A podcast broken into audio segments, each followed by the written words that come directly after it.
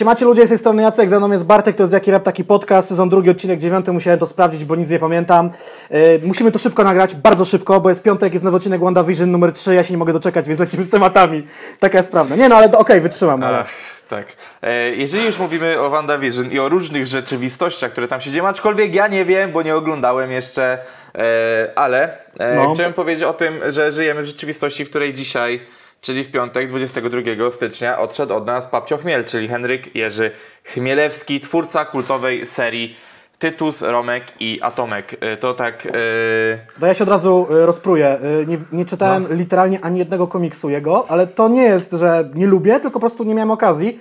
Nie, nie nasze pokolenie. Mi się wydaje, że to bardziej mhm. moja siostra i moi rodzice.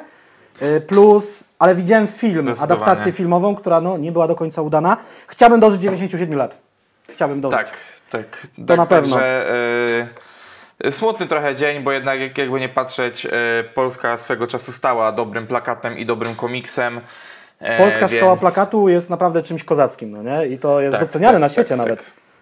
Dokładnie. A jeżeli wy chcecie docenić naszą działalność, to zachęcamy do zakupu naszego merchu, tudzież wspierania nas na Tipli czy też śledzenia nas po prostu, co jest jak zwykle darmowe, czyli e, śledzenie nas e, na YouTubie, na Instagramach naszych, moim, Jacka, naszym, wspólnym e, i tak dalej. Tam Was też najserdeczniej zapraszamy. Zapraszamy też na Discord, gdyż tam dzieje się raz najwięcej, raz wcale nie aż tak najwięcej. To zależy po prostu od tego, od ile dnia pracy. w polskim rapie, tak. ale bywa grubo. Tak, tak, tak.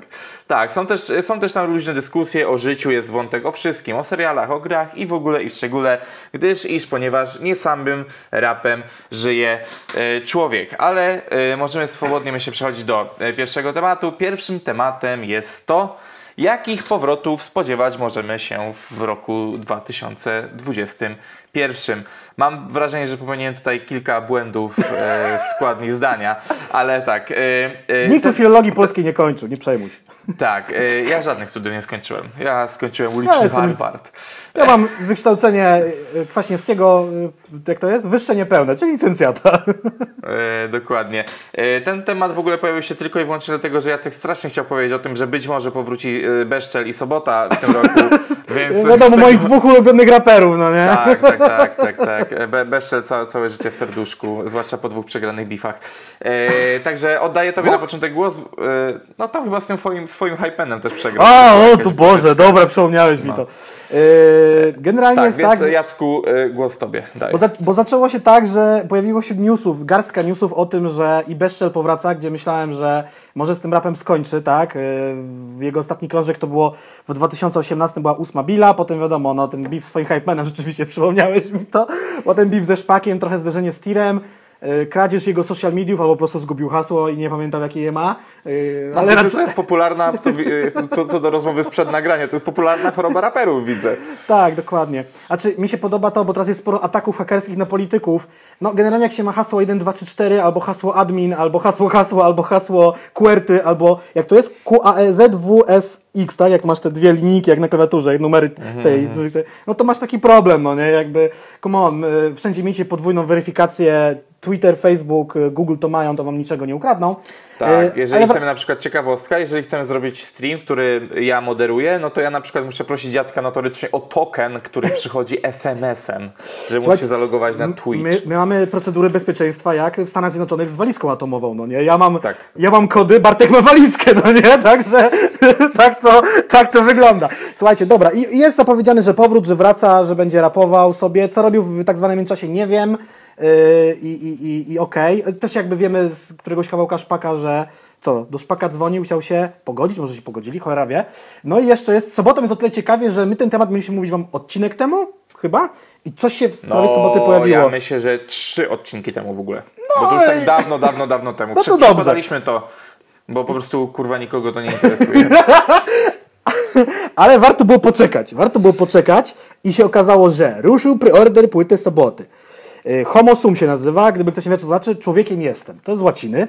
Jest to jego piąty solowy album, który wcześniej miał się nazywać Urodzony by przegrać, miał wyjść w Stopro, zanim jeszcze trafiło w ręce My Music i były nawet dwa single na kanale, na kanale Stopro, co sobie przypomniałem. I uwaga, ciekawostką jest to, że ten cały album będzie wyjaśnieniem tak zwanej, jak on to mówił, koperkowej afery. Jest nawet tracklista ujawniona i macie y, jakby utwór po utworze ze skitami, z intrem, nawet dwa utwory mają mm, daty wizyt w prokuraturze i ta płyta ma wyjaśnić całą tą akcję, gdzie Sobota został oskarżony o bycie 60. No i to może być w sumie takie być albo nie być Soboty na tej scenie rapowej. Przypominam, że tej płyty miało nie być. No tak. tak, tak. Znaczy ja nie wiem tak naprawdę na co i po co czekamy, nie interesuje mnie to w ogóle w żaden sposób. E, po tym co usłyszałem na utworze, e, mhm. na utworze, czekaj, jestem e, gangsta raperem, stwierdziłem, że już nie chcę kompletnie po prostu nawet zaglądać w, na, na tą płytę, po prostu to jest coś, co przerosło mnie totalnie. To po okay. prostu rozjebało mnie. Rozjebało mnie tak, że uła.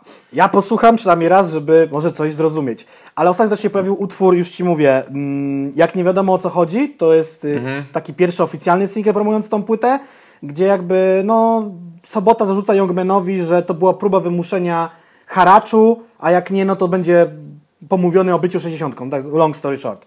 Dobra, y, to był ten temat. Ja sobie jeszcze wypisałem parę rzeczy, też chyba pytaliśmy Was na Discordzie i po to właśnie nam Was zapraszamy. Jakie rzeczy tak. są uważane za powroty, z czego tu jest też kilka rzeczy, które takie są no nie na końcu powrotem, no bo ktoś zasugerował Bisza, nie wiem, czy sam sobie to wymyśliłem, czy ktoś to zasugerował? A, tak, tak, padła sugestia i ja wypisałem Bisza i mam nawet argument, dlaczego jest to powrót.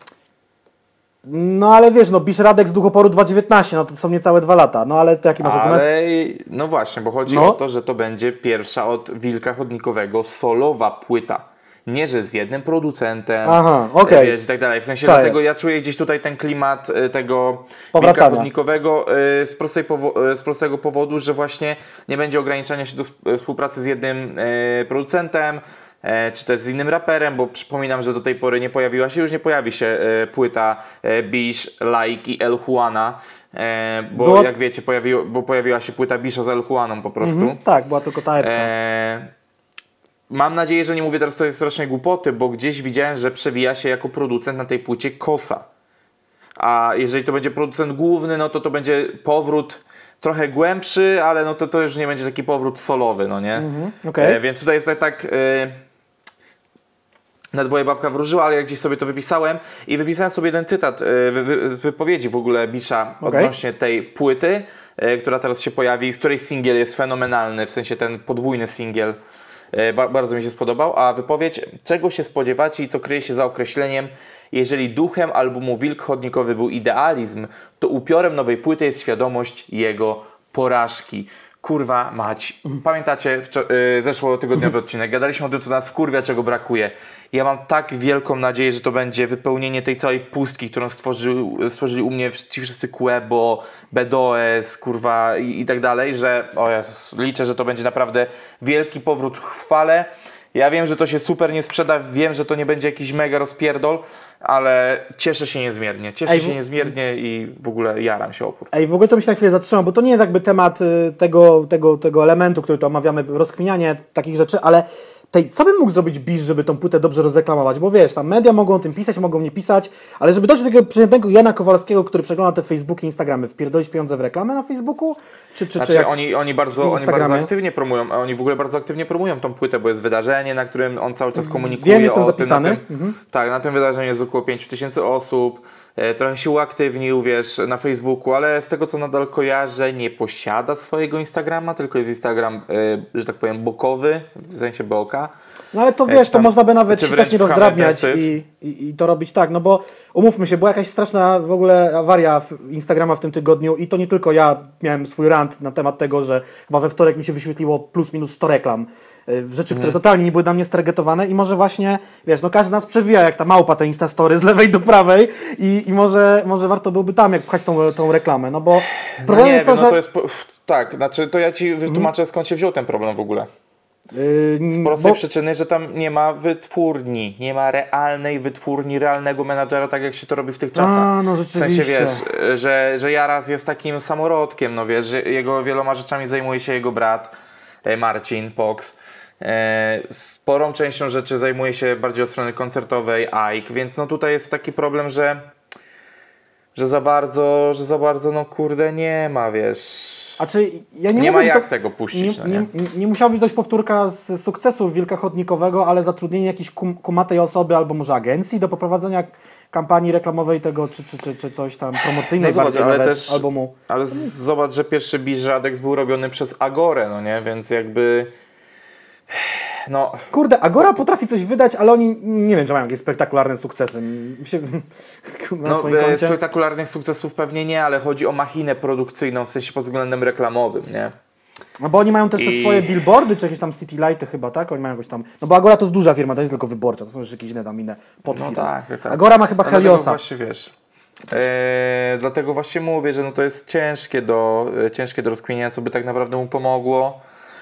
Ale myślę, że jakiś być może, wiesz, głośny feed albo coś takiego, mo, może wiesz, ale z drugiej strony, Albo bo my mniej- patrzymy, no, Mniej klipów, a jakichś takich bardziej na kozaku i nawet nie chodzi o budżet, tylko o pomysłowość i zaangażowanie. no tak, produkcji. tylko właśnie tutaj wchodzimy na taki grząski grunt pod tytułem czego my oczekujemy przeżarci przez to, jak robią raperzy do tej pory, a co chce zrobić Bisz. Bisz chce stworzyć muzykę. On jest muzykiem przez duże M. To jest artysta, który przede wszystkim skupia się na tworzeniu, na robieniu, wiesz, jakby... e, No tego, co do niego należy, no, kurde, Tak, no. tak, właśnie tak. Brakowało mi słowa, ale chodzi o to, że też odbiór dla niego jest ważny, ale myślę, że trzeci albo czwartorzędny. No dlatego potrzebuję kumatej, kumatej osoby, żeby to pchnąć y, tak marketingowo, merkantylnie, no nie, jak to tak, Tak, podejść. nie, nie, nie- rozwodźmy się już tutaj nad tym tak naprawdę, ponieważ tutaj bardzo szybko.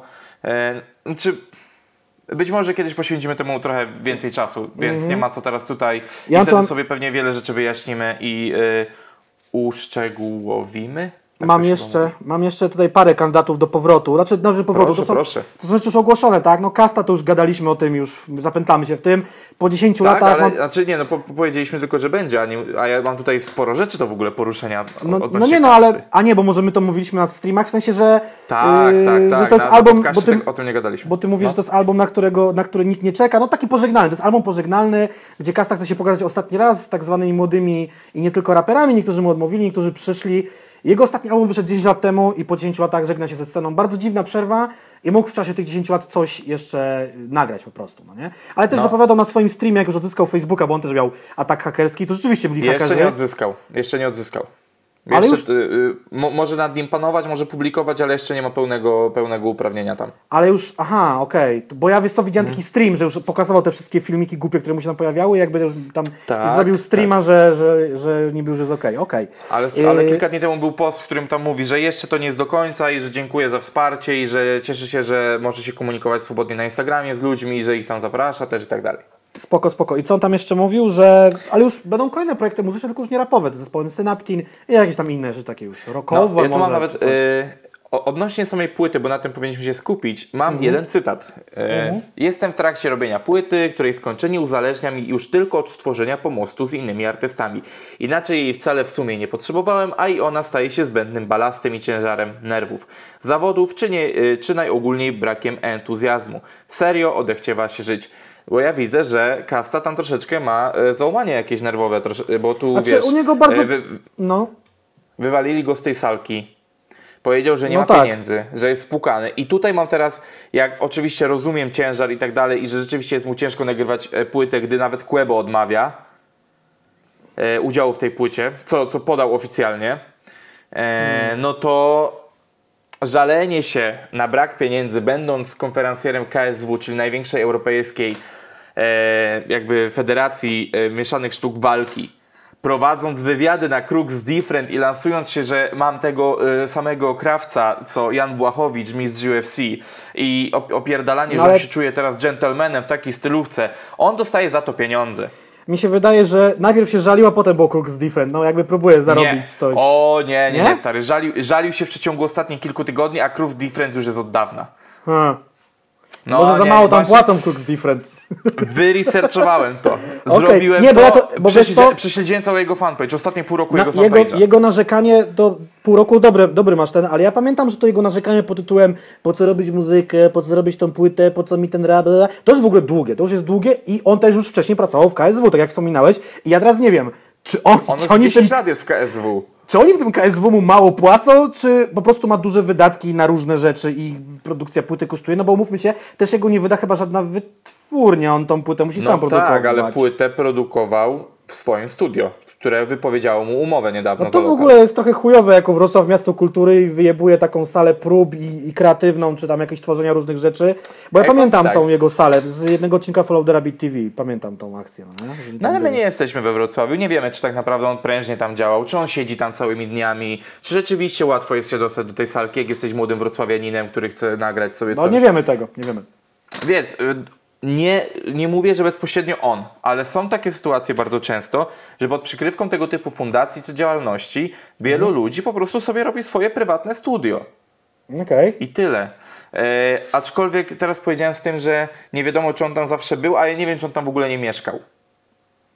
Bo tam gdzieś coś takiego się przewinęło, kurwa, coś tak, ale tu się mogę mylić. Już trochę mówię, odpływam, więc jeżeli błądzę, to komentarze są wasze, jakby już mamy dwóch Okej. hejterów pod ostatnim odcinkiem, więc Nie no, ale jak to się nazywa? Y, To nie jest też dobre y, pod tym względem, że wydaję płytę i cały czas narzekam. Jakby no to narzekanie w internecie nie jest, nie jest dobre, no nie? Jakby czas, niestety trzeba udawać, że a żeby skały srały i się paliło, to trzeba udawać, że jest super i kupcie płytę i będzie ekstra. tak jak my. Zobaczcie, cały czas udajemy, że jest super i robimy zajebisty A podcast. mieszkałem tak w Polsce, naprawdę, budzę się i kurwa znowu w tej Polsce. jak stonoga. Ale dzisiaj był ładny widok za oknem, dzisiaj było pięknie, był piątek jak marzec, a styczeń. Tak. Jest, Piątek jak marzec, a styczeń, to jest cy- cytat odcinka, w kurwa, w cudzysłów i na To, koszulki. to jest tytuł, to jest tytuł. A co do koszulek, nie wiem czy widziałeś moją dzisiejszą konwersację na Instagramie z Wiktorem. Nie. Ej, bo powiem wam szczerze, ja na tego Instagrama tak rzadko wchodzę, tego naszego JRTP, to praktycznie tam z Bartkiem gadacie cały czas. 99,9%. Tak, to ale zdarzają się też takie... Y, Wiktor mi pisał, że WandaVision, że, że rozjebane, muszę to szybko obejrzeć. My mamy inne konwersacje niż ty masz konwersację. dobra. Kolejna osoba? Wiem Ja mam też, że... No. A, czy ty już o kaście mówisz? Nie, nie, nie, proszę, proszę, dalej. Ja, ja, ja mam Kajmana, bo też zapowiedział powrót. Co, czy coś się wydarzy, czy nie, nie wiem. Wiem, że Kajman ma dziecko, pewnie coś robi, pracuje. Ostatni album wyszedł 6 lat temu, pokłócił się z Boriksonem. No i tyle. Ej, no to może już wystarczy, jak jest dziecko, to już jebać tą płytę, co?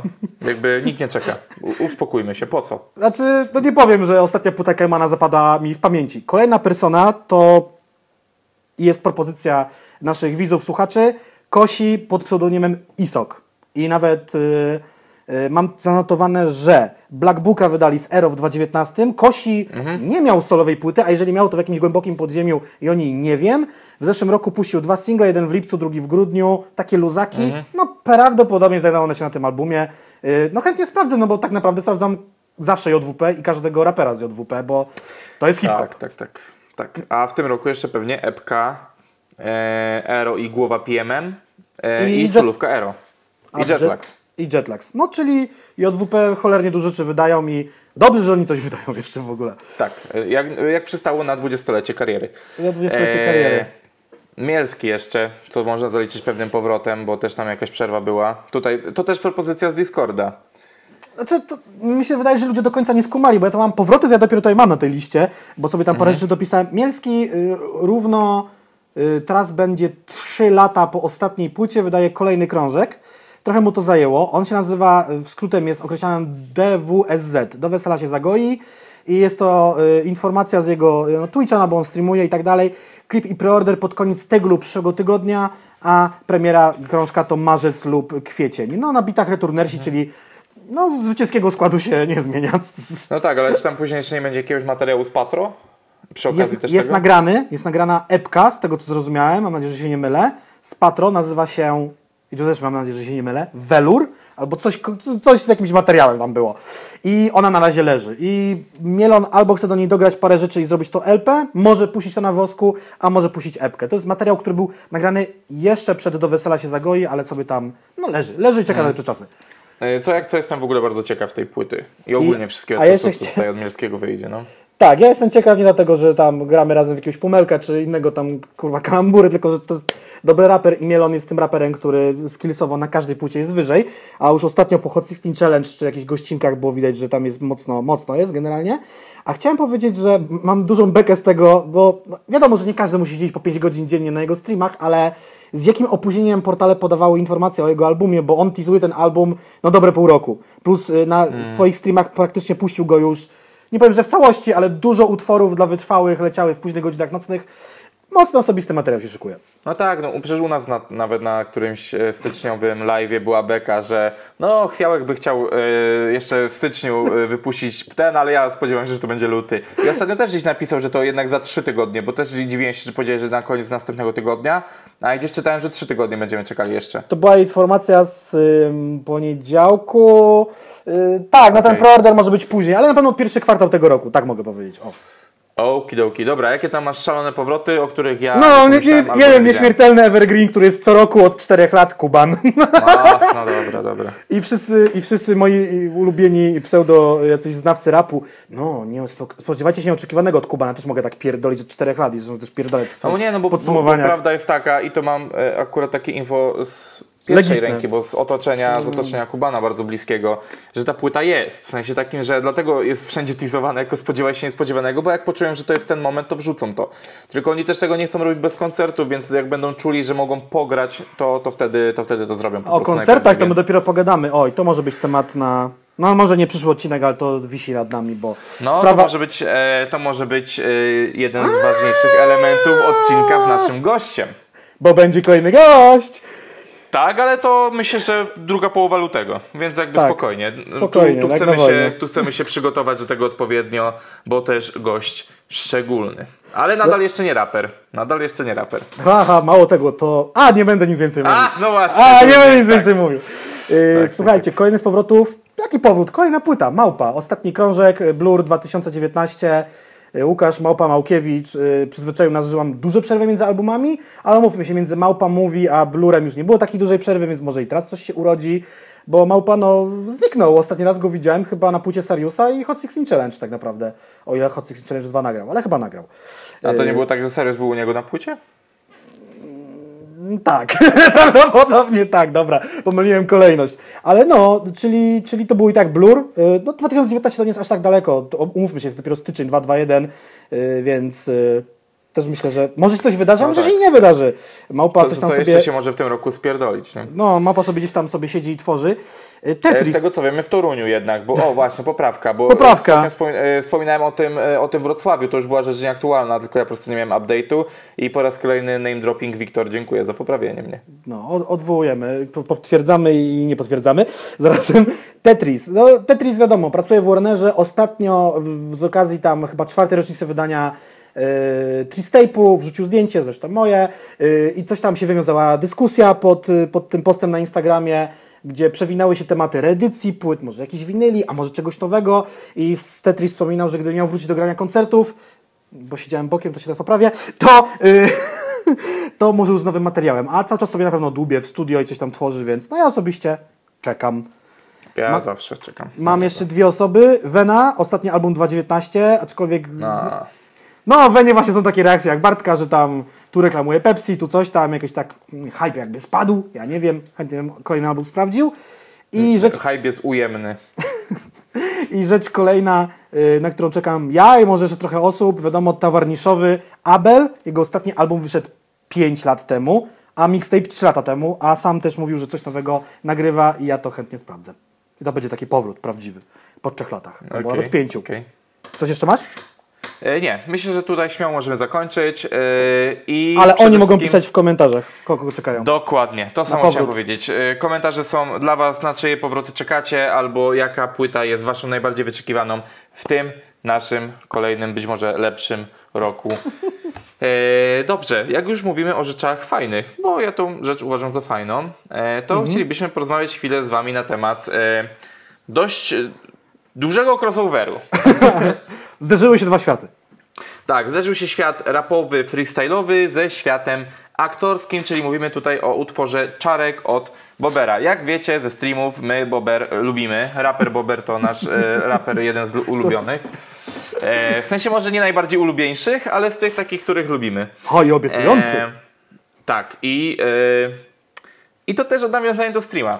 Dużo się śmialiśmy z tego, że e, musi być tam, wiesz, Dawid, Dawid 3.0, Dawid, Dawid 3.0 i tego typu kurwa ten. A tutaj sobie... E, no tak, wie, wiecie o co chodzi, nie? że imię i nazwisko w tytule, no to imię i nazwisko w refrenie. A tutaj e, nieco ten refren jest bardziej rozbudowany, aczkolwiek informacje, do których dotarłem, troszeczkę mnie zmartwiły, czyli to, że jest to de facto remix utworu, utworu Janera e, Lucasa, ale to tak, było od początku e, zaznaczane. Smithie. A to tak. ja, widzisz, ja tą informację gdzieś przegapiłem, a jak odsłuchałem to i że ten refren jest taki podobny, no to już tak troszeczkę mi hype zmalał, ale nadal uważam to za świetny numer i teraz e, jeżeli mogę dalej kontynuować, chyba że chcesz coś no, wtrącić, no, mam no, tutaj no. taką jedną rzecz, że e, patrzyłem sobie na te teledyski. Mhm. No jakby kurwa Ameryczka nie gotowa, tak? Powiem, powiem krótko, kurwa. E, odtworzenie tych rzeczy na green screenie to jest kurwa paździerz i pójście jest... po najmniejszej linii Zgadza oporu. się, zgadza się. A tutaj, e, zwłaszcza to też widać w tym wywiadzie u Czarka Pazury na jego kanale, na którym cringe'owo każe się nazywać wujkiem ale to myślę, że akurat temat dla Gargamela. Ja, ja od, autentycznie mam ciarki teraz, takie żenady. Jakby nie lubię tego określenia strasznie. Tak, i on tym bardzo epatuje, no nie? On chyba nawet w tym wywiadzie mówi coś takiego, że no to przyszliście do wujka. Mhm. O, tak to źle brzmi! No ale wiesz, jak on ma tam 5 dych, a oni mają 20, to rzeczywiście może być ich wujek, ale no ta bo narracja... jest praktycznie w moim wieku, kurwa, no już bez jaj, no. no ma Jego ojciec ma tylko 40 parę ten, tak. A nie, to jego kolega jest w moim wieku. Kurwa, odmładzam się, już jestem tak stary, że się odmładzam. E, wracając. E, robienie tego na green screenie jest chujowe, a tutaj odtworzenie lokacji, o, której mówi, o, o, których mówią i to, że rzeczywiście śledzili, digowali w necie i tak dalej, super. Bardzo mi się to podobało. E, czy nawet ten motyw, że e, kurtka skórzana to jest ta kurtka. E, to mnie rozjebało. To i ta peruka z Nikosia I peruka, tak. Mm. To mnie mm. rozjebało. Bo... I to, że oni byli w, w, instytucie filmowym też, żeby, żeby pokazać to cięcie tych filmów i na tej starej, te pudełka. Tak. Na tym starym stole montażowym z jakimś tam korbką mm. i tak dalej. Ja sobie prostu zdałem sprawę, jak, jak skomplikowane było kiedyś montowanie filmu, jak zrobienie jakiegoś takiego ujęcia, że na przykład masz nie wiem, czy jakieś, bo to też jakby pewne techniki, y, może też filmowe rozwinęły się z czasem, kiedy ten montaż był łatwiejszy, ale wyobraź sobie, że masz dwie sceny, które się przeplatają, na przykład masz 30 sekund tej sceny i kolejnej, jakby, że dwie osoby gdzieś biegną w dwie różne strony. Ja pierdzielę i tam się trzeba było naciąć ręcznie, żeby to zmontować, mm. tej taśmy to jest jakiś kosmos. Ale tak... A efekty specjalne narzucane wtedy na to? No... Yy, tak, jakby kręt... Ja nie wiem, jak, szczerze to ja nie wiem, jak oni tam taśmie filmowej robili. No, okay. Nie, dobra, ale to jakby nie, nie, nie ten osobny, temat. Osobny temat. Yy, tak, jakby... To, yy, to na ten drugi podcast, wiesz, popkulturowe uniwersum, nie? To dokładnie, dokładnie. No założę, kurwa, w końcu ten kanał. Eee, sprawdźcie sobie wywiad y, Bobera u Czarka Pazury, zobaczcie sobie Meliskę, jeżeli nie macie dużo cierpliwości i cringe'uwa was będzie ogarniała. Mnóstwo rzeczy ciekawych się z tego wywiadu dowiecie. I ja naprawdę jestem pod wrażeniem, ile oni włożyli czasu i energii w to, bo rzeczywiście... Znaczy dwóch... czasu nie za dużo, bo tam dwa dni kręcili z tego, co mówili, ale research Ale wiesz, ale research, no nie? Mm. Y, winda y, z Nic Śmiesznego to była prawie że identyczna winda w kamienicy obok, czy tam w klatce obok. Podwórko z Chłopaki nie płaczą znaleźli. Cmentarz z Nikosia był udawany, y, jakby, co tam jeszcze było, posterunek był oczywiście zbudowany w studiu Super, ten blok z Killera też odnaleziony, y, dowiecie się jaka scena nie weszła i co, to jest to bardzo, bardzo fajna rzecz i widać, że Cezary Pazura rzeczywiście był, no nie wiem, wzruszony, dotknęło go to, że jakiś no młody tak. chłopak, on już, bo znaczy to też jest fakt taki, że to Pazura się odmładza, umówmy się, ty się śmiejesz, że ty się odmładzasz, ale to Pazura się odmładza. Fakt, że okej, okay, on dba o siebie, tak, zapierdala na siłownię, cały czas jest wysportowany, ale on nadal chce być tym młodym czarkiem z postronku, a niestety No właśnie, jest... nie, nie, nie, to nie masz racji, akurat nie, nie. Znaczy, on no, właśnie, nie, może mu się nie. wydaje, że jest młody duchem czy coś, no nie wiem, bo jego tak trochę zaskoczyło, że dwudziestoparoletni gościu wychowywał się do jego filmach, on ma takie, Wow. No tak, to, to, to, tu się zgodzę z Tobą, aczkolwiek jeżeli chodzi o to odmładzanie, właśnie jest wręcz odwrotnie. On ma bardzo dużą świadomość tego wieku i on bardzo chce się odcinać od tego, jakim aktorem był w tamtych latach. Ja niestety przez to, że miałem kiedyś pewną ambicję odnośnie kanału Cezarego Pazury, e, to do pewnego momentu śledziłem wszystkie rzeczy, jakie wypuszczał. Myślę, że maksymalnie trzy dni od premiery. Ja Więc, głównie e, ciekawostki z planów filmowych, które znałem, te filmy w sensie.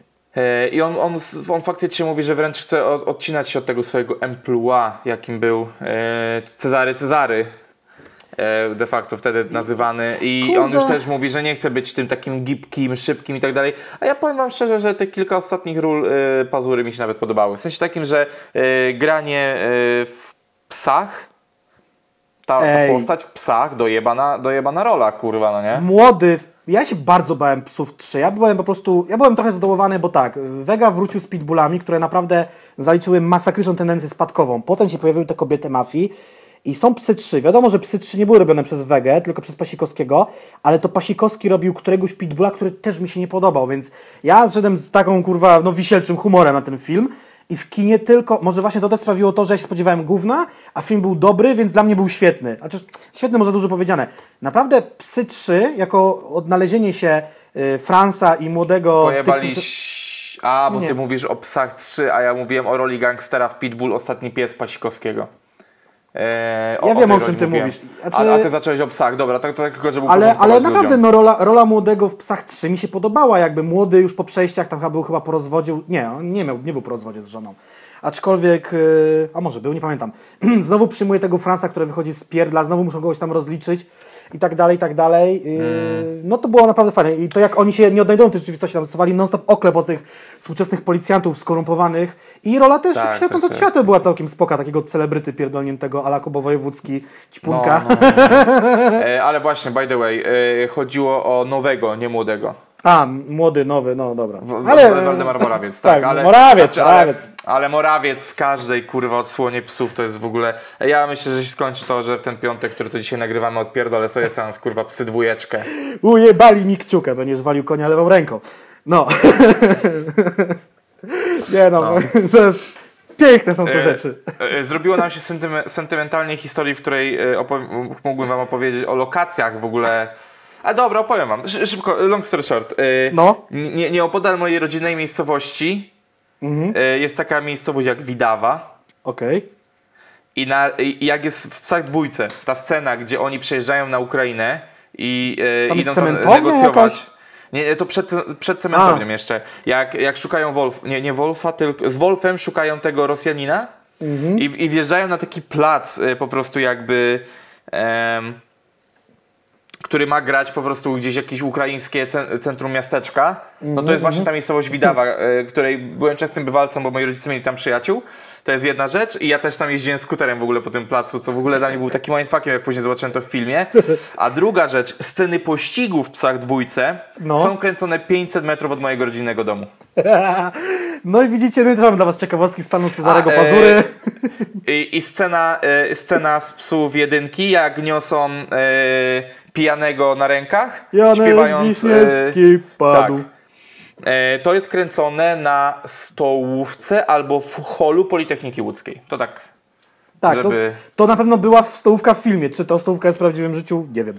Tak, e, e, wiem, że po prostu tam mój przyjaciel z czasów licealnych później studiował i jakby przebywał w tym miejscu i on w ogóle mi to sprzedał, że to jest to, to, to miejsce. Nie? Z jedynki psów, z tej właśnie sceny ze stołówki jest cytat, którego używam w życiu pies drugiej kategorii pomielony razem z budą. Jak tam tego kotleta ktoś nabija na widelec, no nie? Także tak, ja pamiętam. No, no. Dobrze. E, czy masz coś do dodania w kontekście Bobera i Czarka Pazury? Jest to bardzo fajna akcja, nastąpiła też jakby rewizyta, czyli Cezary Pazura był gościem Bobera w programie Popkillera. Na kanale Popkillera. Kurwa, Jacek cały czas napiera i nie kończy, yo. I już WBW moje. No, także macie de facto dwa wywiady do, do sprawdzenia. Yy, dowiecie się ciekawych rzeczy, jest to fajna akcja i sam numer też mi się bardzo, bardzo podoba i kupę pracy było w to włożone, za co propsuję. Tak, i, i, I, ta ciekawostka w ogóle, że pierwszym raperem, jakiego poznał w życiu Cezary Pazura jest Rychupeja, to Zgadza dla tych, którzy odhaczają nadal bingo, jaki podcast. tak, pamiętam odcinek, pamiętam. No. no. E, dobrze, e, teraz przechodzimy, ja nazwę to trochę nawiązaniem do odcinka z Quebo. No. Bo, bo mamy kolejnego rapera, którego słucha ponad milion słuchaczy w miesiącu w Polsce, który musi walczyć ze światem. Ale to trochę jest tak, że te wszystkie rzeczy wynikają. No okej, okay, ta z Filipkiem to jest jakiś e, przypadek, a mm, ta z niuansem to, to też jest jakiś dziwny przypadek. Tak, e, zacznijmy sobie od e, tematu y, dla mnie lżejszego, dla ciebie y, cięższego, czyli Filipek. Y, tło historyczne chyba nie jest warte, przepraszam, przytaczania. Yy, była ta batelka między nimi, yy, chłopcy się poszarpali, popisali sobie treny, poematy, sonety, wiersze, później coś tam na siebie nagrali. No i cała historia. No. Yy, czy, czy jakaś większa historia jest przy tej okazji? W mojej opinii nie. Generalnie to było tak, że w okolicy premiery BDS-a BDS się mocno aktywnił na Instagramie, czy on cały czas jest aktywny. I, i, i to był, nie wiem, czy to był wieczór premiery, w sensie tam noc, z czwartku na piątek, czy, czy coś. I tam się odbył tak zwany internetowy, internetowy stream, gdzie BDS się wypowiedział na Instagramie podczas live'a na temat Filipka. Oczywiście poszły screeny, screeny powędrowały do, czy może Filipek też to osobiście oglądał. Y, bo to wiadomo, że nawet ci, co się hejtują i, i wysyłają sobie chuje w różne miejsca ciała, y, też siebie obserwują i tam podsłuchują i podsprawdzają. Y, wtedy I... sprawdzają, czy po prostu dobrze ten chuj wszedł. Nie? tak, tak, tak. Żeby wiedzieli, że nie słuchałem, ale wiem, że były na mnie disy. No, no, no, jak chuj. I, I tam oczywiście Filipek zaczął cisnąć po BDS-ie, BDS mu odpowiedział, no to odpowiedział Filipek. No i to się odbyła taka, ten biw nie jest zakończony, widać, że tam są emocje nadal gorące. I to jest taki postscriptum do bifu się odbyło. Pewnie numer jeden i będzie ich wiele, no nie? Także padły wzajemne oskarżenia, że jeden jest większą fają od drugiego, no i, no i wiecie jak jest, no. Nic z tego mądrego nie wyniknęło. No właśnie, dlatego bardzo chciałem to poruszyć szybko i tak dalej. Ja powiem wam tylko tak, że ja też w gimnazjum lubiłem bify. E, uważałem wtedy, że są nieodłączną częścią rap gry i jak Eldo mi wkładał do głowy niczym łopatką do piasku, że e, jestem raperem, więc obowiązki mam rapera i rozliczanie sytuacji takich jak Rychupeja w kontekście Zielonej Góry. Uważałem, że tak, oczywiście, jeżeli jeden raper robi źle, drugi musi go naprostować i te bify też są... No po prostu nie, jakby te bify nie są nieodłączną częścią tej rap gry są kurwa nikomu niepotrzebne.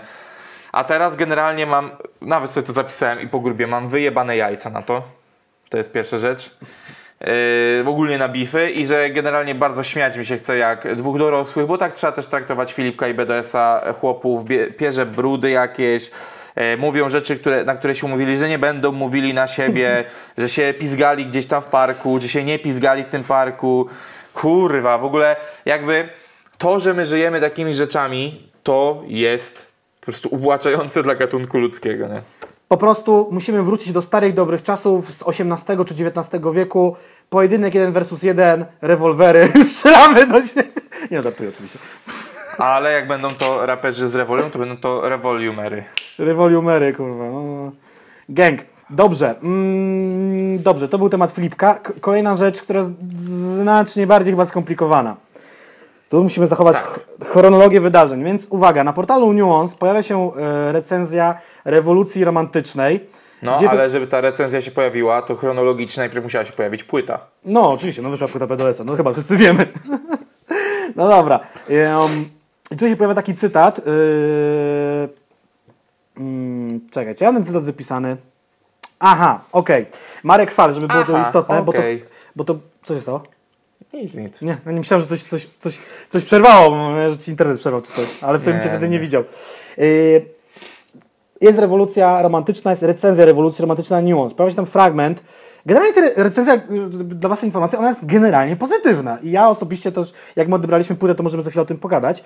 I tam się pojawia taki fragment, yy, zacytuję go. Rewolucja romantyczna że niepokoi w, w utworze 1998 mam to, który swoją drogą zrobił z BD Pieszoszka salonu. On dziwi się, że nie był na openerze, bo według Bookera nie szanuje kobiet z mizoginistycznych slurów, których nigdy u niego nie brakowało. Tłumaczy się, że y, są kobiety, które idę w ogień i są takie, których nie znoszę, co jest szemranie intelektualne. I nie, sorry, szemrane intelektualnie. Teraz do linijek typu poderwę twoją sukę nawet w głównie ujebane, albo jeśli mogę prosić, proszę powiedz mi, gdzie znajdę drugą taką kurwę, dopisuję, a jej polik zna mój gorzki gniew. I BDS, nie wiedząc, kto napisał tą recenzję, nagrał bardzo emocjonalny materiał na Instastory, wkurzył się. I ja mu się nie dziwię, no bo większość tych linijek totalnie nie jest skierowana w kierunku kobiet. A, I też jest mu zarzucona przemoc, a jak wiadomo, albo wiecie, albo nie wiecie, u BDS-a była przemoc w domu, jako, kiedy był dzieciakiem i on bardzo mocno się od tego odciął na no na wideo po prostu. Okej, okay, no dobra, tylko ja tu sobie nawet zapisałem, że nie dziwię się falowi no. w żaden sposób. No bo kurwa, jak piszesz quasi-grafomańskie teksty, to nie możesz się dziwić, że zostawiasz zbyt dużo miejsca do interpretacji tego. Poza ja... tym rap no. z marszu jest dość miz- mizoginistyczny. Więc... No jest, ale znaczy mi się wydaje, Więc że... tu wiesz, jakby... Są linijki, które są według hmm. mnie proste jak jebanie, i nie mam co do... Bo ja wiem, że ja słuchałem tej płyty zanim czytałem wszystkie recenzje i były te wszystkie afery i no ja już nie wiem, czy jestem też prostym hamem i rozumiem te teksty, a pewnie jestem. I wiesz, są kobiety... Dobra, zacznijmy od tego. Są kobiety, które idę w ogień i są takie, których nie znoszę. Mhm. To podmień kobiety na, są ludzie, za których pójdę w ogień i są tacy, których nie znoszę. No wow, to jest proste, to nie jest szemrane intelektualnie. E, poderwę twoją sukę nawet w głównie ujebany, to jest tekst pod tytułem Poderwę twoją y, dziewczynę nawet jak będę, nie wiem, ubalony w błocie. No fakt, użycie słowa suka no hej ho, kurwa, Tupak też uważany za poetę, gdzie on miał mega też takie mizoginistyczne teksty. No taki rap, niestety. I tu nie, nie broni no, nikogo. Ale no. właśnie, ale, ale właśnie, dobra, czy powinniśmy to usprawiedliwiać takim, no bo to rap, ja na przykład, mnie, mnie wkurwiają takie rzeczy, gdzie na przykład utwór PZ Zonda jest fajnym numerem pod względem na wiesz, bitu, rytmiki no. i tak dalej. No ale to jest kurwa notoryczne porównywanie e, kobiet do jednego z najszybszych aut na świecie. No kurwa mać, no. Eee, jest to takie, no jest to e, określenie szemrane intelektualnie bardzo mi się podoba ogólnie tutaj. A, ani, Tylko... ani, to jest, ani to jest Versal, ani to jest Louvre, no nie, wiesz, to jest, no to jest rap z bloków, rap z boiska. No tak, tylko pamiętaj też, że znaczy akurat ja jestem w takim bardzo dużym rozkroku i tutaj trudno mi jest zasądzić, kto ma rację w, te, w, w ogóle w tym wszystkim, no bo też z drugiej aha. strony właśnie jest tutaj kwestia licencja poetyka, która tutaj ma zastosowanie, a nie miała w przypadku Kłeby. Bo tutaj na przykład też wiesz. Yy... Znaczy ja bym też nie bronił wszystkich tą licencją poetyką. No to jest jakby to są proste. No nie, linki, ale jakby, tu nie mam drugiego no tak, ale też, yy... No nie, no właśnie. Borys mówi, że jeżeli chodzi o gniew, no to chodzi o gniew w seksie i tak dalej, czyli on tutaj użył Do tej linijki za chwilę gniew. przejdę, no nie? Bo mamy no, wiesz, tą... ale tą przedostatnią no, linijkę. No, Jeśli mogę prosić, no. proszę powiedz mi, gdzie znajdę drugą taką kurwę. To jest, to, to jest akurat linijka kierowana do faceta i tutaj też bym nie, nie kierował jej do kobiety. Ja nigdy nie myślałem o tym słuchając tego numeru. I też ja nie bronię tej BDS-a, tylko dla mnie to, jest, to nie jest łona, żeby te, te teksty jakoś interpretować. To jest proste, to jest proste jak drut. No nie, te teksty. No dobra, no ale przechodząc do tego następnego wersu, tam gniew ma być użyty w kontekście seksualnym. No. Tylko, tylko gniew w słowa znaczeniu raczej nie ma konotacji językowych z seksualnością. Ma no. konotację negatywną, z nerwami, wiesz, z przemocą i tak dalej. Więc właśnie tym jest ta licencja jest... poetyka, że nadajesz troszeczkę słowu inny Inne kontekst, inny e, kontekst no. ni, ni, ni, niż te konotacje literackie, jakie są wcześniej. Więc ja tutaj rozumiem z jednej strony to, że e, Fal mógł to sobie nadinterpretować, ale z drugiej właśnie strony biorąc pod uwagę cało, yy, całe grafomaństwo BDS-a, bo jest grafomanem, ale to nie jest nic złego. Ja tak nie uważam, ale dobra. No. Że, że grafomaństwo to coś złego, uważasz? Nie, że jakoś nie uważam, że jest jakimś grafomanem wielkim. No jest, dla mnie, jest, jest. Dla mnie większym grafomanem ostatnio jest na przykład Ostry od kilku płyt, no nie? A BDOS, BDOS ma dziwne linijki, takie, których, yy, które są no, takie jakieś powtórzenia. Znaczy, no wiesz, no niektórzy strasznie się oburzają tego takie linijki, takie bardzo, jak to ładnie określić, no to na przykład, że myślę o tobie jak sikam przed sraniem, no nie? No to niektórych mega dotyka. Tylko kurwa, oni chyba nie wiedzą, kogo słuchają, no bo ja jak BDS-a słucham od czterech płyt i już wiem, kogo słucham, no nie? No to w Wersalu mm. tutaj nie będzie. Jakby umówmy się. No tak, tak, tak, no tutaj... Ale okej, okay, z tym polikiem i tym gorzkim gniewem, fakt. Tu mogło dojść do tak zwanej y, mylnej interpretacji. Zresztą Fal pisze tutaj, że to może stanowić, w najlepszym wypadku stanowi ponurą próbę poetyzowania, i fakt, no nie, jakby może nie tego słowa użył, a akurat mogło do rymu pasowało, bo to też mówię, cały czas może tak być. O, on on a też tym, na ten zwracał uwagę, nie? A z tym gniewem to jest tak, że rzeczywiście, ja słuchając tego kawałka, tak sobie słuchałem, tak mówię, kurwa, no gniew, gniew, gniew. No pewnie chodzi o jakiegoś, nie wiem, no plaskacza w kontekście sytuacji łóżkowych, ale no, biorąc pod uwagę, jaki, no jest, nie, jaki jest procent przemocy domowej w Polsce i tu wiara co druga, no zasada są co drugą, ale co któraś kobieta ma kurwa niebieską kartę założoną na policji, no od razu mogą myśli pójść raczej w tą stronę, no nie? Ja akurat tak nie miałem, ale no wiadomo, no akurat o, fal miał, ty też miałeś, no nie? Więc tak to no. wyszło. No. E, tutaj gdzieś jeszcze po, po, pojawił się w ogóle ten problem e, tego, że mhm. BDS non stop pisze o tym samym. I tu też pojawiło się to bekowe bingo, że Beko... BDS musi nawinąć o, o kilku rzeczach po prostu zawsze i tak dalej. Tylko ja też mam na to pewne wytłumaczenie. Po pierwsze, raperzy w Polsce zawsze byli monotematyczni, zawsze mieli swoje spektrum tematów. A dlaczego mieli swoje spektrum tematów? Ponieważ jeżeli trafili w pewien, yy, w pewien zakres tematyczny. I się to, to sprawdziło? I się to sprawdziło, to fanbase się przyzwyczajał. A niewielu raperów pozwoliło sobie na wyjście z tego yy, fanbase'u. Na przykład był to Zeus. Mhm. Yy, po, ty, po, po płycie hipotermii, po płycie ciężkiej, która zdobyła jego serce, też poszedł w inną stronę. Bisz Podobnie. I podobnie MES. Dobrze wiemy, jak sytuacja, że tak powiem, rynkowa każdego z nich wygląda aktualnie.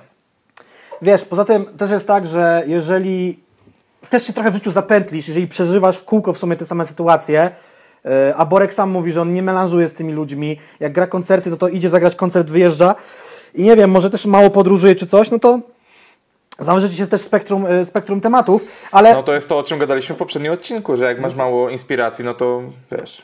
Też wychodzę z jakiegoś, mam nadzieję, nie wychodzę z jakiegoś zjebanego obrońcy nikogo, bo to nie jest moja broszka i nikt mi za to nie płaci, ale też na przykład to bingo, które się pojawiło, ono jest zabawne, Y, I to bingo bardzo często jest stosowane przy jakichś tam wypowiedziach, na przykład osoby, osób z Konfederacji albo jakichś tam innych foliarzy, że coś tam, coś tam, coś tam połącz to i zawsze widzi coś bekowego. Ale umówmy się, dzisiaj jest premiera płyty Szpaka. Ja tylko czekam, ja jeszcze nie widziałem żadnych recenzji, żadnych opinii, tylko czekam na to wycie, bo od poniedziałku zacznie się teraz wycie, już BDS będzie mieć trochę, już mu odpuszczą i teraz zacznie się wycie o Szpaku, a potem ktoś kolejny wyda płytę. Mm. No Szpaku, ja widzę, że Szpaku się zapętla, że jest cały czas o tym samym, ale on, on też jakby wie, że ma pewne spektrum tematów i on nawet mówi, były jakieś wersy w którymś kawałku, że y, dlaczego w kółku nawija ojcu, bo mu to ciąży. No, no też nic dziwnego, no BDS-owi no tak, też umarł ojciec. Yy, ja, ja boję się tego, że ci raperzy yy, mm. mogliby zmienić te tematy, tylko właśnie przez to, że, bo, bo to jest tak, że ich życie się zmienia. Wielu odpuszcza alkohol, melanż, właśnie szpaku, bedi i tak dalej, no nie? Mhm. I na przykład oni, tak jak y, Siara, y, w sensie Kenkę, chcieliby zmienić trochę Grupę docelową, czy same teksty? Aha, e, same teksty, no nie, tylko właśnie e, Siara zrobił to o, po bardzo potężnym ugruntowaniu swojej pozycji. Przyzwyczaił ludzi do tego, że zaraz będzie inaczej. Dał im czas na to, a e, młodzi raperzy bardzo szybko skaczą między tym a tym. Przez to mm. zawsze dużo będą, będą tracili i dlatego widząc porażki kolegów, teraz boją się robić to samo, no nie? Ale to jest problem taki, że po prostu teraz jesteś gwiazdą rapu na chwilę.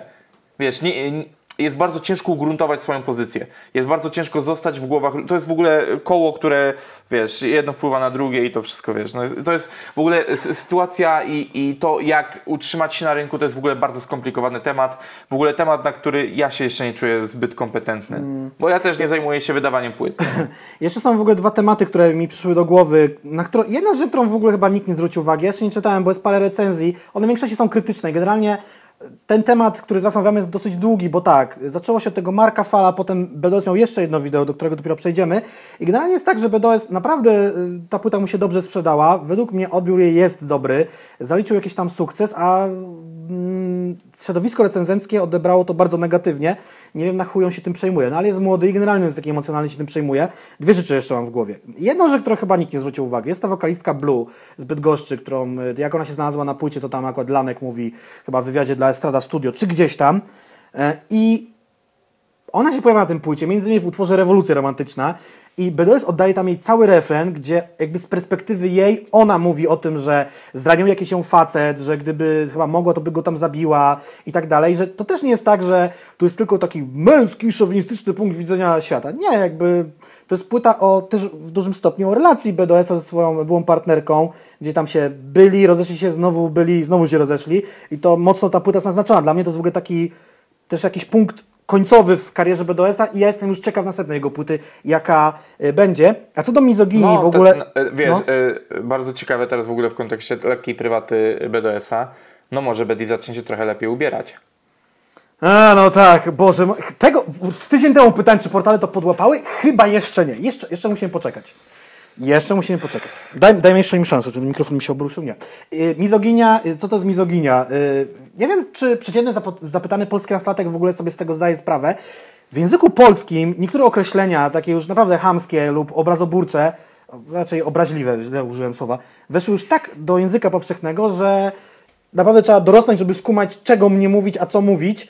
I umówmy się, BDS nadal ma tam 20, ile ma w tej chwili? Czy lata? Dobrze 22 mówię? chyba jest 2021, a on jest 9,8, to 23 rocznikowo. No, ja zasugerowałem się tym, że mówię, no. że mam 22 lata na jakimś filmiku, więc pewnie chodzi kwestia rocznikowa, bla, bla, bla. A jakby też jakby tutaj Marek Fal się odnosi, że no w przyszłości mu się zdarzały ty, no tak, aby śmierć miała znaczenie, jakieś tam skład shity i takie inne rzeczy, tylko wtedy 18 lat, 17, a chłop nie skończył chyba z tego się orientuje liceum, no nie, więc też nie wymagajmy za dużo, ja jakby też do pewnie No nie, no właśnie wymagajmy, wymagajmy od raperów jak najwięcej, żeby się przede wszystkim No super, ale ja uważam, że, że Borek i tak się zmienił i no on ma serduszko w dobrym miejscu, jak ma jakieś potknięcie, A, to prawda, to prawda. To bym też znaczy, go, ja w ogóle, tam bym go mocno jestem... nie jebał. Znaczy ja w ogóle jestem bardzo dużym fanem postaci BDS-a, muzycznie nie do końca. Ja miałem okazję raz w życiu z nim tylko gadać przez telefon, a później, e, później przecięliśmy się na juwenaliach tych e, w Poznaniu, co grał e, z dwa lata temu.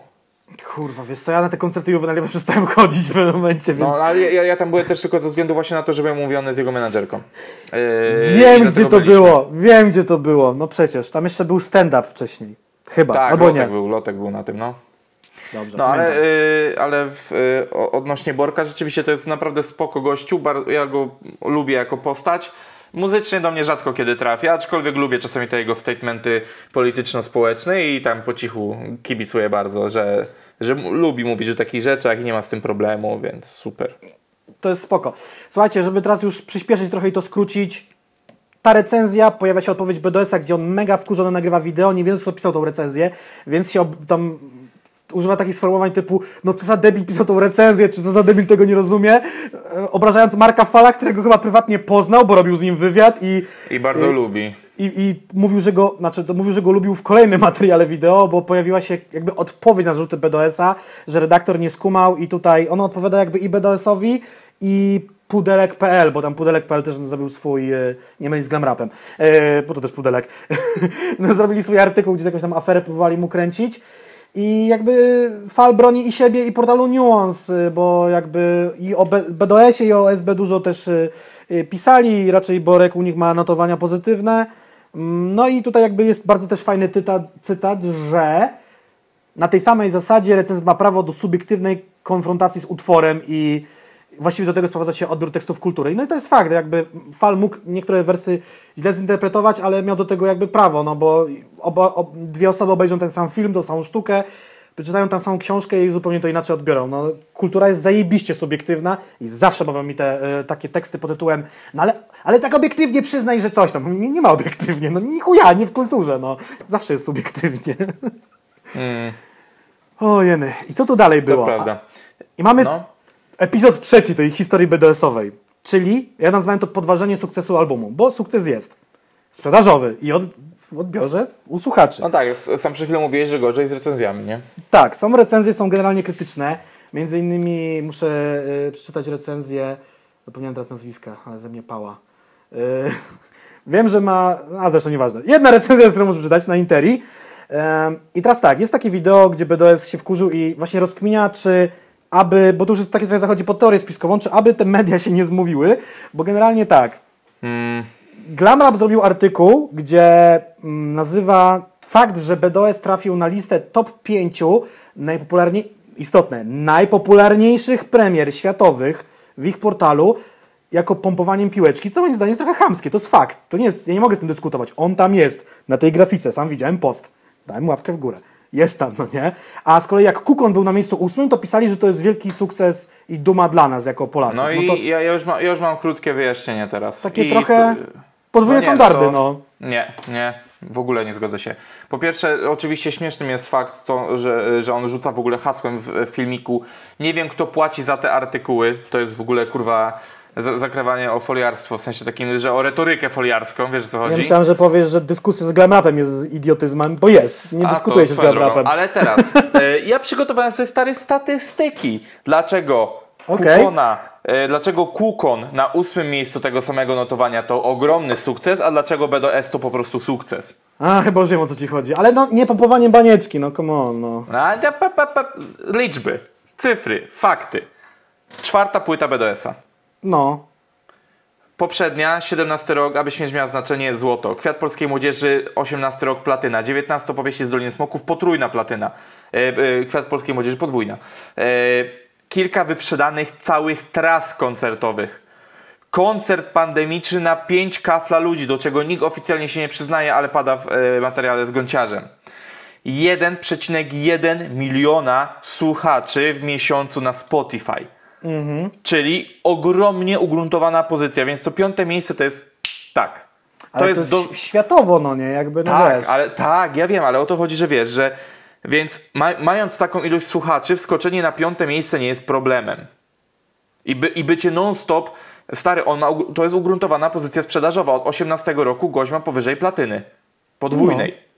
Czyli sprzedaje ogromne ilości płyt. No tam Analogicznie, te streamingi doliczają, ale to jest już są takie czasy, że tak trzeba robić. No, ja nie mam z tym problemu, analogicznie, Kukon. Płyty wydawane od 18 roku. Po pierwsze jest ich dwa razy więcej. Mhm. To jest jedna rzecz. Y, bo w 19 i w 2020 wydał po trzy materiały. To są epki, to są mixtape'y, to są kurwa płyty. Y, w latach, w których BDS wyprzedawał już naprawdę porządne miejscówki w Polsce, Kukon zapierdalał swoim kolegom Zarębom yy, grać koncerty dla 100 osób za półtora tysiąca złotych. Nie, nie liczmy, i nie, bo to nie chodzi o zaglądanie w kieszeń, ile BDS zarobił na samym pandemicznym koncercie. W tym samym czasie, bo wiem, bo robiłem e, w ogóle grafiki koncertowe dla Kukona na mm. koncerty pandemiczne i maczałem palce w dwóch z czterech koncertów. Łącznie na tych koncertach zagrał dla nawet nie tysiąca osób. Myślę, że mhm. maksymalnie dla 600. Więc dlatego Kukon jest ogromnym sukcesem, bo na razie jest raczkującym w mainstreamie raperem z ogromnym potencjałem, porównywalnie ogromnym jak BDS w jego etapie, ale jest przede wszystkim bardziej pracowitym i gościem, który nie ma takiej pozycji. Ten chłopak nie sprzedał jeszcze złota. Więc dla niego ósme miejsce to jest przeogromne wejście. No A dobra, dla BDS-a, tylko... który ma takie liczby, to nie jest stary. To wiesz, to jest jakby gdyby teraz kurwa Krzysztof Piątek zdobył złotą piłkę, mhm. albo był na przykład piąt, e, gdyby, o, Krzysztof Piątek ósmy e, w plebiscycie, a Robert Lewandowski e, piąty w plebiscycie, tym samym. To, jest, to jest ta różnica, kurwa. Znaczy ja nie? kumam wszystko, co nie powiedziałeś i że tam łatwiej by sobie było zrobić tą piątkę niż Kukonowi ósemkę, wiadomo. Tylko mi o co innego chodzi. Jakby Kukon na ósmym miejscu powód do dumy, BDS na piątym to już nie jest powód do dumy. Jakby no nie, no nadal jest, tylko po prostu to nie jest tak wielki sukces. Ale czy też nie, nie chodzi mi o, o, to, co ty mówisz, tylko chodzi o to, jaka jest narracja portali, bo tak, jeżeli, co mogę raz i BDS-owi przyznać, że generalnie jest tak, że yy, trzeba mieć swoje zdanie i trzeba mieć też jaja, żeby mieć zdanie odrębne.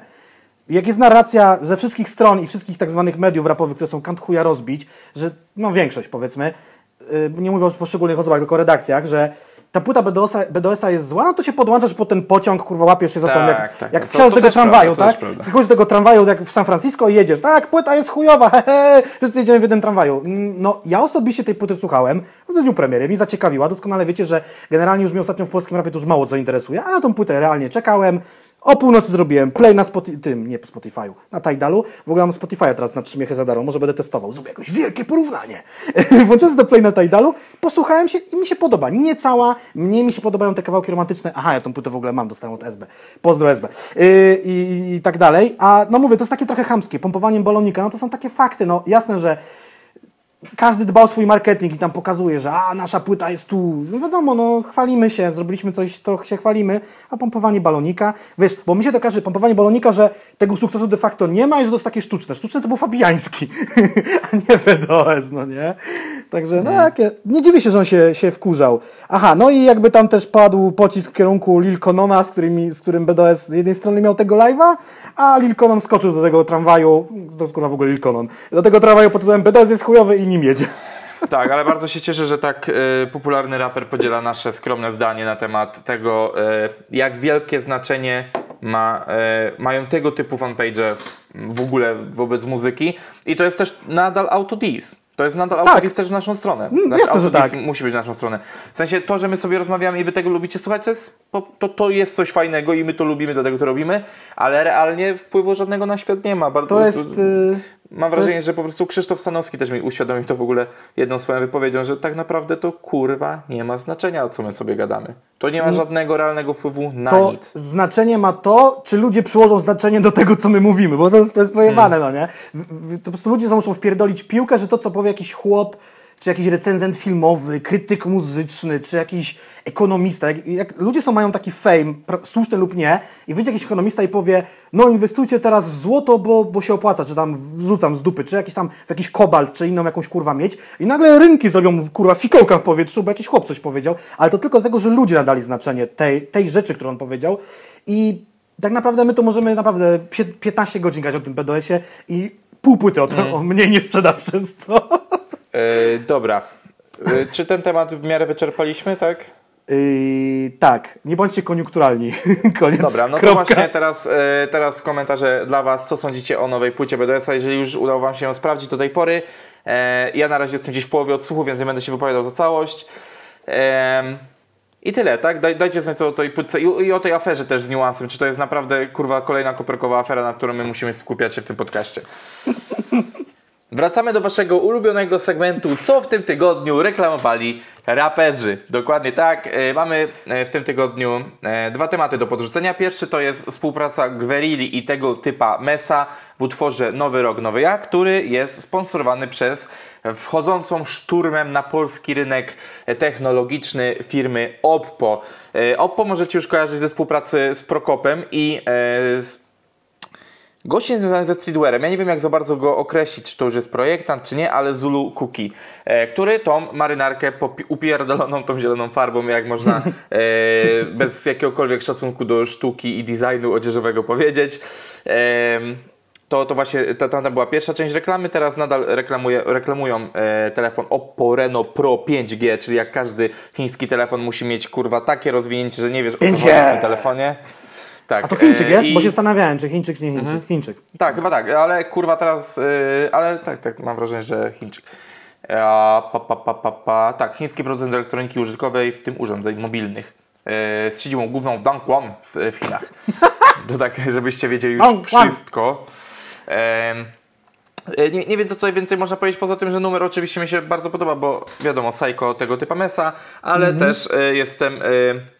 entuzjastą, fanem e, Gwerilli, którego e, o dziwo w bardzo dziwny sposób miałem okazję poznać latem.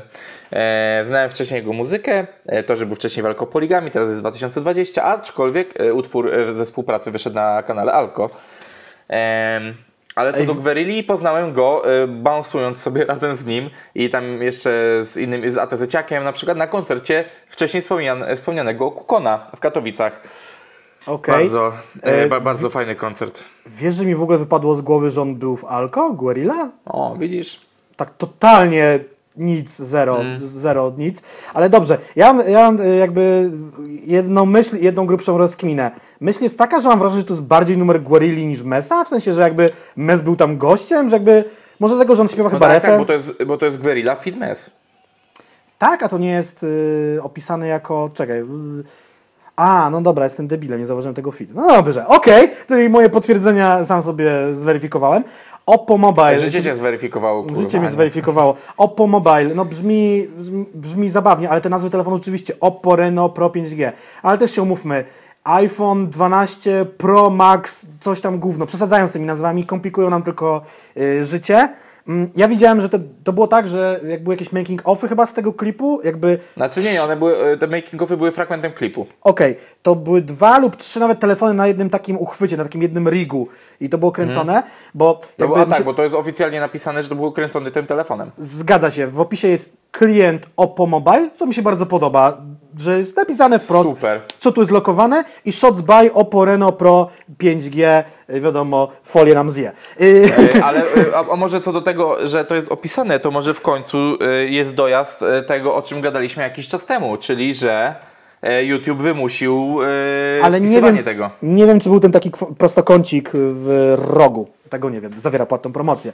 E, no to lokowanie produktów w każdym razie było, czy ta współpraca po prostu to jest i... Lokowanie było, bo tam też e, Gwerila się bawi tym telefonem. Tak, było rzeczywiście. I co ciekawe, co ciekawe, co ciekawe, zawsze jak kręcą te, mm, zawsze mi się podoba, jak jest reklama nakręcona, jakaś mega świetnie zrobiona, zrealizowana, czy to Samsungiem, czy to iPhone'em, czy w jakimś Oppo właśnie i tam jest taki malutki napis. Reklama nakręcona telefonem. No tylko, że oprócz tego, że była nakręcona telefonem, było na jakimś zajebistym rigu, który miał stabilizację, do tego była jakaś piękna przestrzeń, lampy, Ej, ale, ale nakręcona telefonem. E, ja właśnie nie do końca jestem pewien, czy to był profesjonalny gimbal, czy to po prostu nie, był, nie, nie było, wiesz, stelaż do tele, telefonów, a jednak E, mam wrażenie, że bo, bo te wszystkie telefony, które e, te tworzone przez chińskich producentów, tak zwane mm -hmm. potocznie Chińczyki, e, no szczycą się tym, że mają technologię zapożyczoną od dużych koncernów,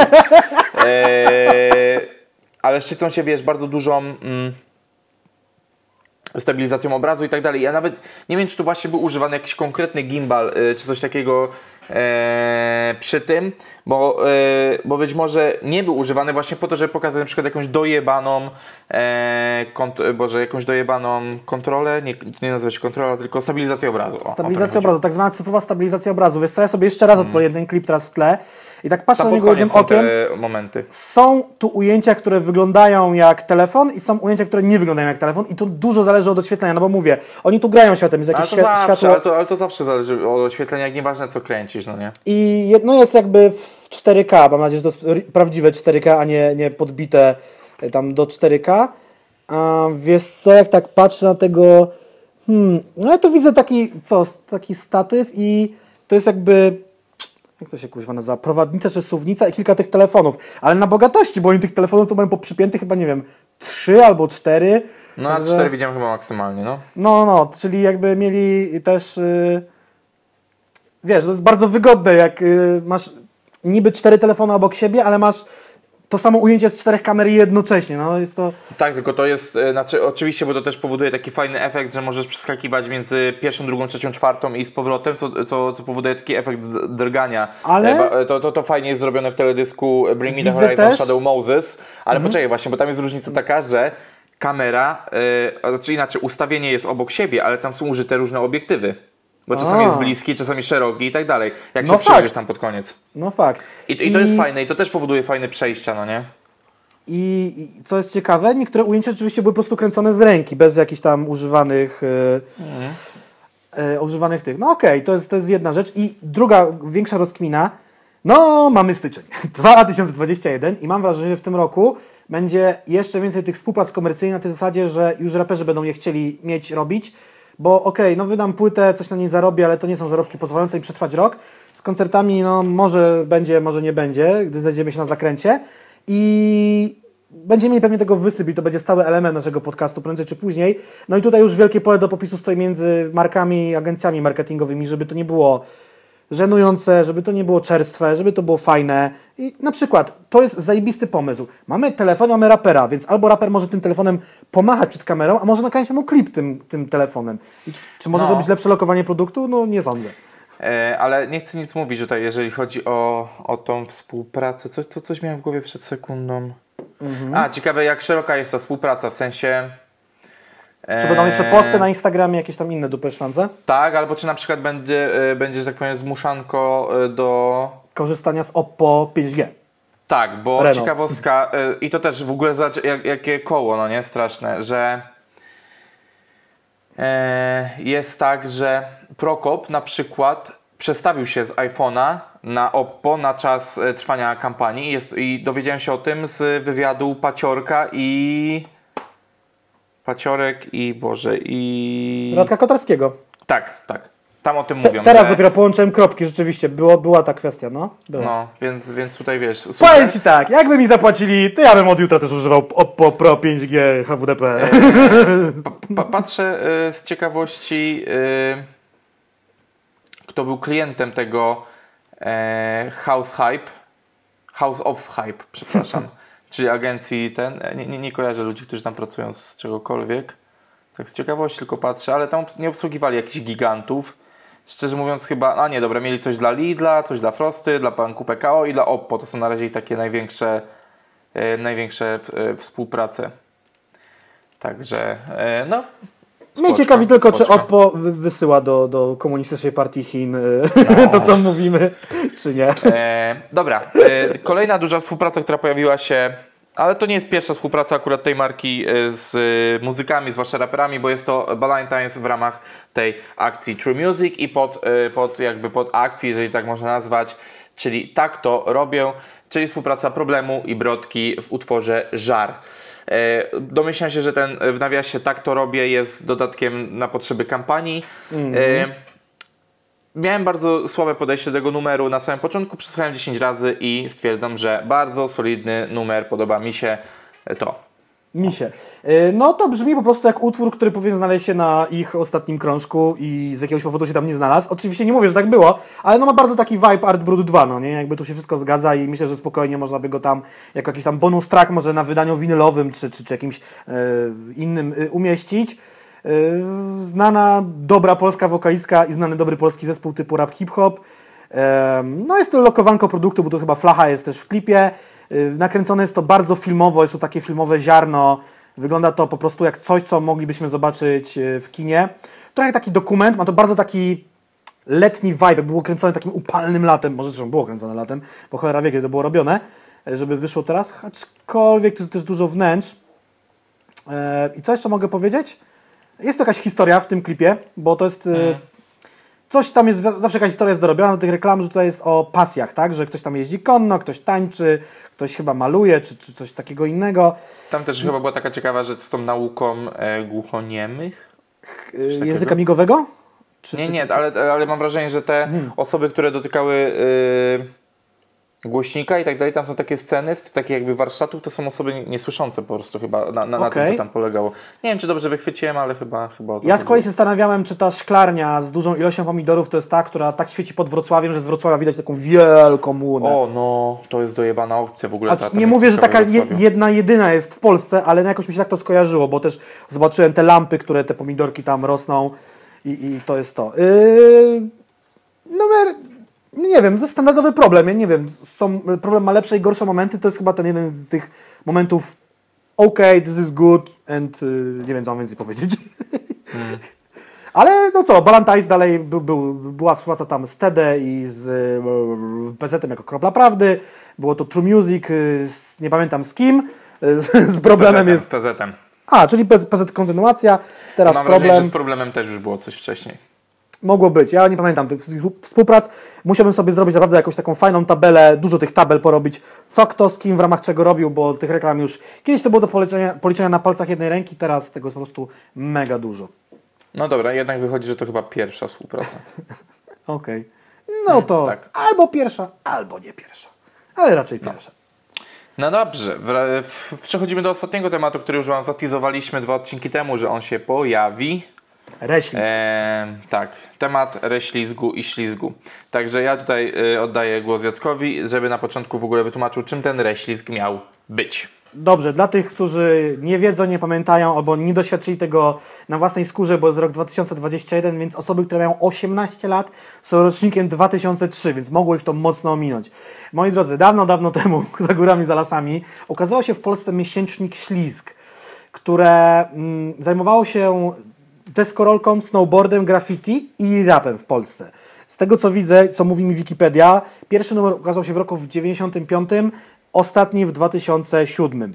Między innymi pracował tam e, jako redaktor naczelny Łukasz e, Kowalski, który teraz e, po latach próbował aktywować ślizg w formie internetowej. Ale jeszcze zanim to, upadła gazeta Ślizg, zwinęła się, powstało forum Mm, PL albo ślizg EU, które sobie żyło, żyło, żyło, żyło, też padło. Teraz jest ślizgawka, czyli jakby reinkarnacja tego forum ślizgu.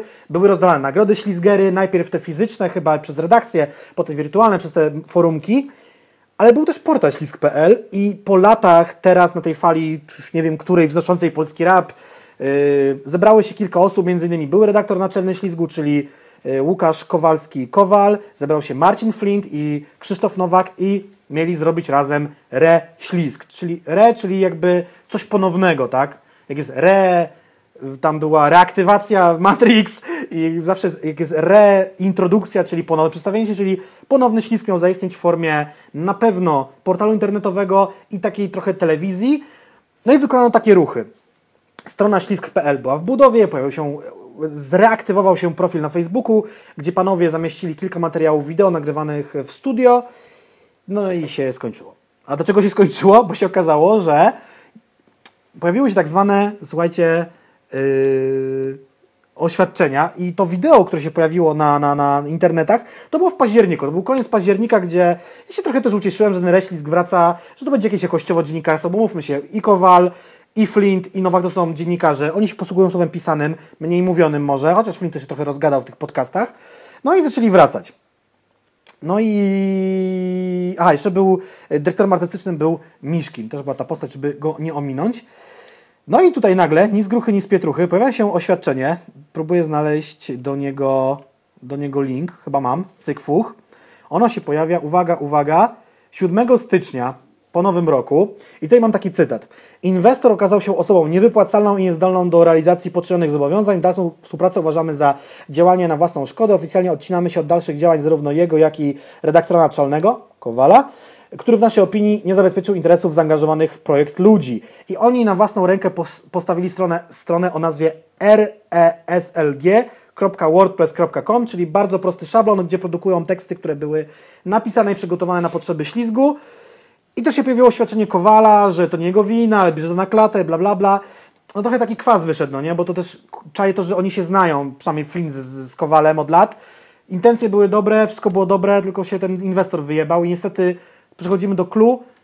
Media żadne nie będą działały bez pieniędzy i tyle. No chyba już nie wiem, czy mam coś jeszcze więcej do, do dodania. A, no Kowalski też jeszcze zaznacza, że będzie chciał kontynuować projekt Reślisk pod y, może nieco okrojonym składem. Wiadomo, że tam ci już raczej nie wrócą y, w innej formie, ale nadal ma to się odbywać w internecie, no bo takie jakościowe dziennikarstwo rapowe potrzebne jest, a chłopaki sobie działają na stronie reslg.wordpress.com, gdzie publikują różnorakie artykuły, rankingi i rzeczy, które sprawdzać można. Może Wam rzucę link no, nawet w opis. Z tym, z tym działaniem to różnie, bo ja próbuję po raz dziesiąty wejść na tą stronę.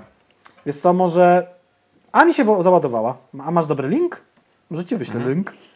Czekaj, gdzie Ty tu jesteś? Cyk, na Messengerku możesz wysłać. Enter. Mi działa. I jest artykuł najnowszy z dzisiaj. No oni powrzucali tej różne rzeczy typu o takie lekko podsumowujące zeszły rok, troszeczkę wywiadów, e, dziesięciolecie kawałków e, Boru, no, z tego co widzę i tak dalej. Czy masz coś do dodania w tej sprawie? Nie, nie, szczerze mówiąc, ja nigdy, się, nigdy nie byłem ślizgowy w ogóle, w sensie takim, że dla mnie ślizg był jakoś tak nieszczególnie, e, nie, nie, nie, nieszczególnie ważną rzeczą i ja też e, przez to pewnie nie jestem fanem Dinala i takich innych rzeczy, bo jakoś po prostu nigdy, kurwa, to mnie nie chwyciło i, i tyle. Ja, tak. ja powiem ciekawostkę, jak zacząłem kupować ślizg, to upadł. Potem zacząłem kupować magazyn hip-hop i upadli. Potem kupowałem Vibe'a. Zgadnijcie, co się stało.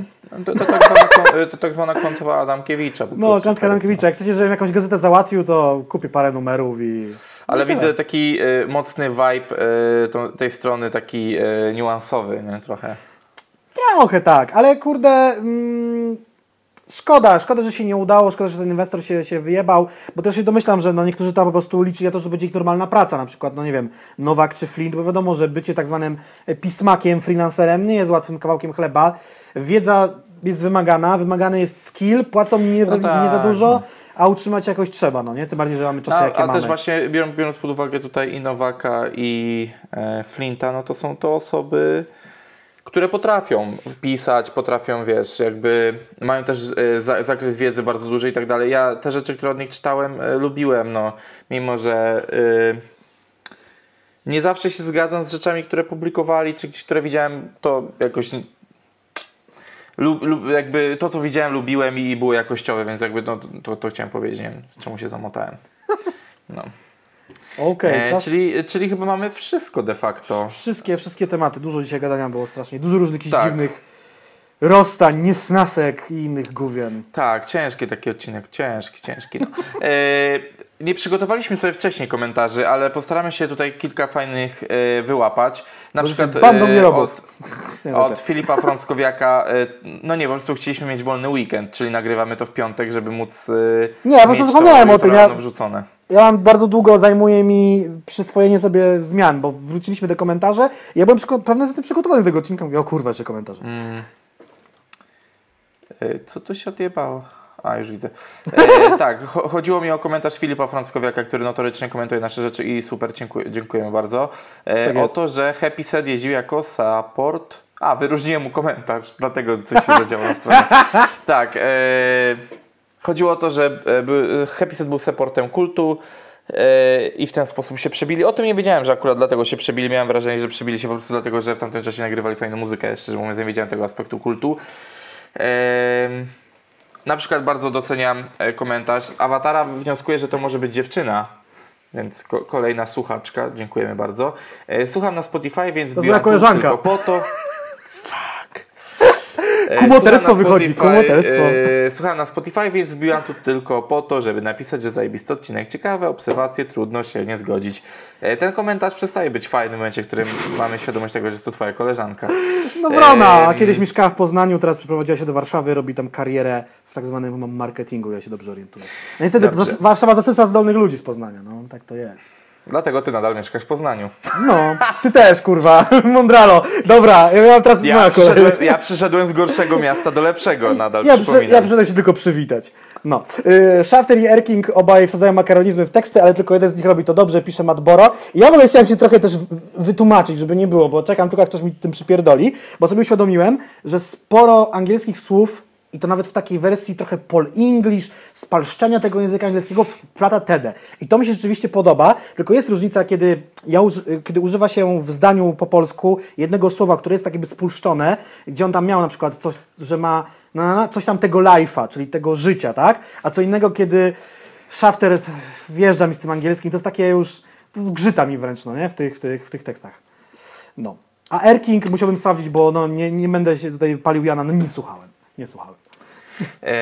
Dobrze, e, jak zwykle musi być hejterski komentarz e, i ja postaram się zaintonować tak, jak e, robi to Marcin Najman.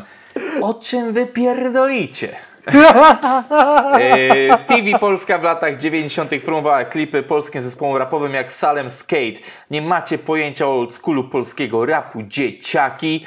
Jesteście konserwami, którzy nie sięgają do korzeni. Kurwa. Jesteśmy jednocześnie konserwatywni, jesteśmy dzieciakami, jednocześnie to tak no nie no, konserwatyzm nie ma chyba skali wieku, ale bardziej chodzi o to, że no nie sięgamy do korzeni. Ja tak naprawdę kurwa mam to. Nie, nie, po, powiedzenie, że głęboko gdzieś to jest duże nadużycie, ale po prostu nie uważam, że żeby komentować rzeczy bieżące, ten kontekst historyczny polskiego rapu jest tak ważny, zwłaszcza, że im głębiej sięgniemy, tym większe gówno odnajdziemy. To jest odniesienie do, do, tych naszych tekstów o tym, że, że te rapy musiały działać w podziemiu, że nie miały promocji i to wyszło dolnie, bo tak było. Ja oczywiście pamiętam, ja nawet zrobiony jeden materiał na swoim kanale z takiej serii, którą zacząłem i w sumie ona jest w takim trochę martwym punkcie, archeologia polskiego rapu, gdzie y, mam jeden klip omówiony, niestety nie pamiętam jego nazwy, ale to jest nie, nie będę celował, bo ja nie pamiętam, jaki to już był klip której ekipy, ale tak, rzeczywiście były takie czerstwe programy na telewizji y, polskiej, chyba jedynce czy Czerstwe, dwójce. które trwały przez najbliższe 10 lat później. Jakiś tam TVP regionalnych, czy, czy to warszawskich, czy jakiś tam, gdzie, gdzie zapraszano tych raperów do telewizji, ale okej, okay, wtedy to można było nazwać jakąś promocją, ale to i tak się odbywało jakby oddolnie. No bardziej te płyty się rozchodziły z tak zwanego bagaja na blokach czy coś w tym stylu niż, niż, niż przez no, tą telewizję. Do, do, dobra, krótka piłka. Yy, raperzy nie wspierani yy, przez media, którzy się fajnie przebili, to na przykład Ostry, który pojawił się jako ciekawostka, ale to już bardziej na wiwach i tak dalej, nie w telewizjach publicznych, takich, że w sensie Ja, ja też nie uważam, że jakoś Rychu się przez TVP wyżył, czy, czy wybił. No tak, czy, ale, ale czy, dobra, czy no i teraz właśnie to chciałem powiedzieć. Ostry, Peja, TD.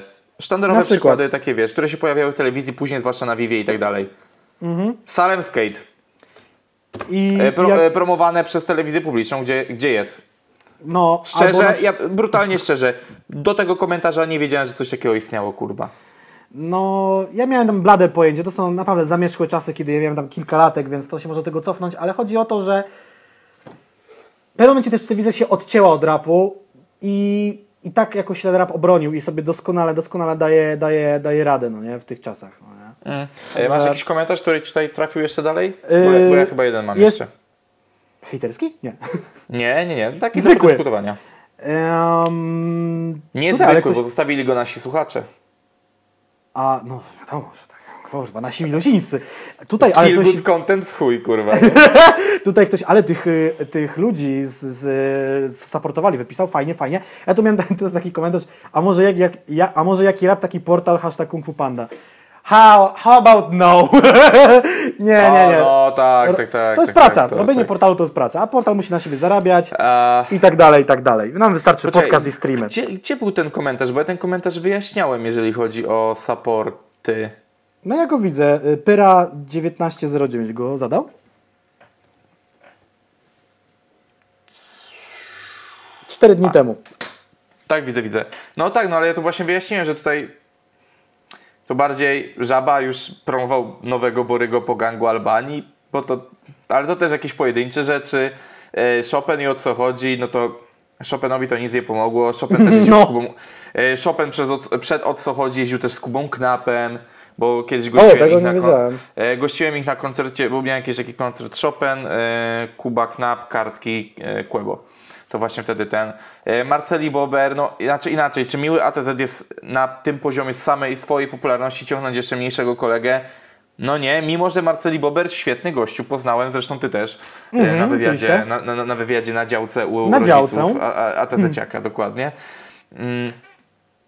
Krzyk Krzysztof Skłe, no to już jest w ogóle jakaś bzdura, no i to Solar z Białasem, e, Białas z Solarem to też jest takie już naciągane strasznie, więc okej, okay, kumam, że ten, ale o, ja, y, bo mało osób mogło wiedzieć komentarz, ale ja chcę się z tym przebić.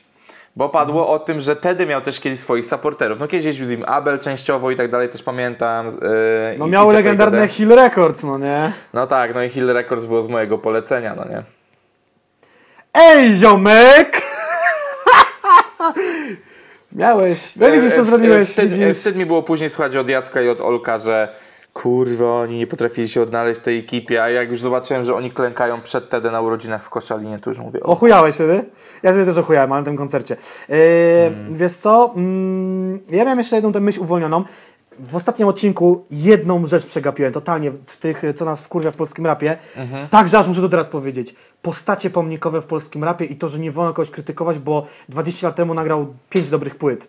I jest wiele takich raperów i słuchajcie, jest to powiedzonko, jesteś tak dobry jak twoja ostatni, twój ostatni film, twoja ostatnia płyta, twoje ostatnie coś tam, to jest jednak prawda, no nie? Nie oceniajmy y, rapera, całościowo trzeba go oceniać, no nie? Nie, nie może być tak, że ktoś w 2021 jest cały czas propsowany, bo w 97 nagrał bardzo fajną płytę. To tak nie działa, no nie?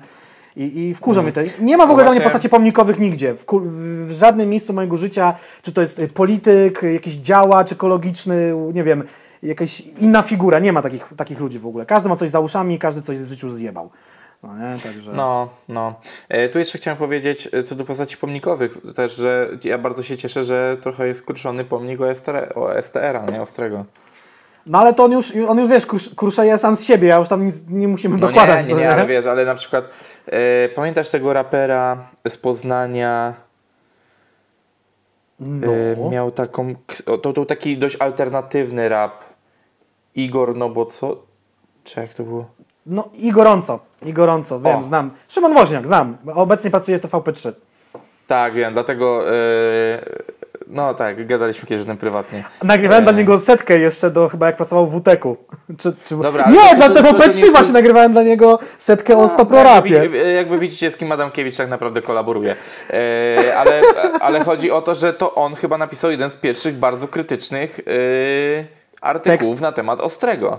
Tak, to było po płycie chyba Życie po śmierci albo po którejś. Ale I z kolei... tą okładką niebieską z kobietą wpadającą tak, do wody. ale z kolei wtedy Ostrego polemicznie do tekstu i gorąco bronił yy, Flint, uważając, że i gorąco przesadza moim Flint czy Nowak? Bo ja właśnie nie pamiętałem, czy Flint czy Nowak? Flint mi się wydaje. Okay. Że tam, że i gorąco grubo przesadza, że coś tam, a ja uważam, że zupełnie nie przesadza, no nie? No, yy, on przez szum wokół tego artykułu stracił support przed na jednej trasie mhm. i przed jednym raperem w Łodzi. Hmm. Bo miał grać przed Quebo.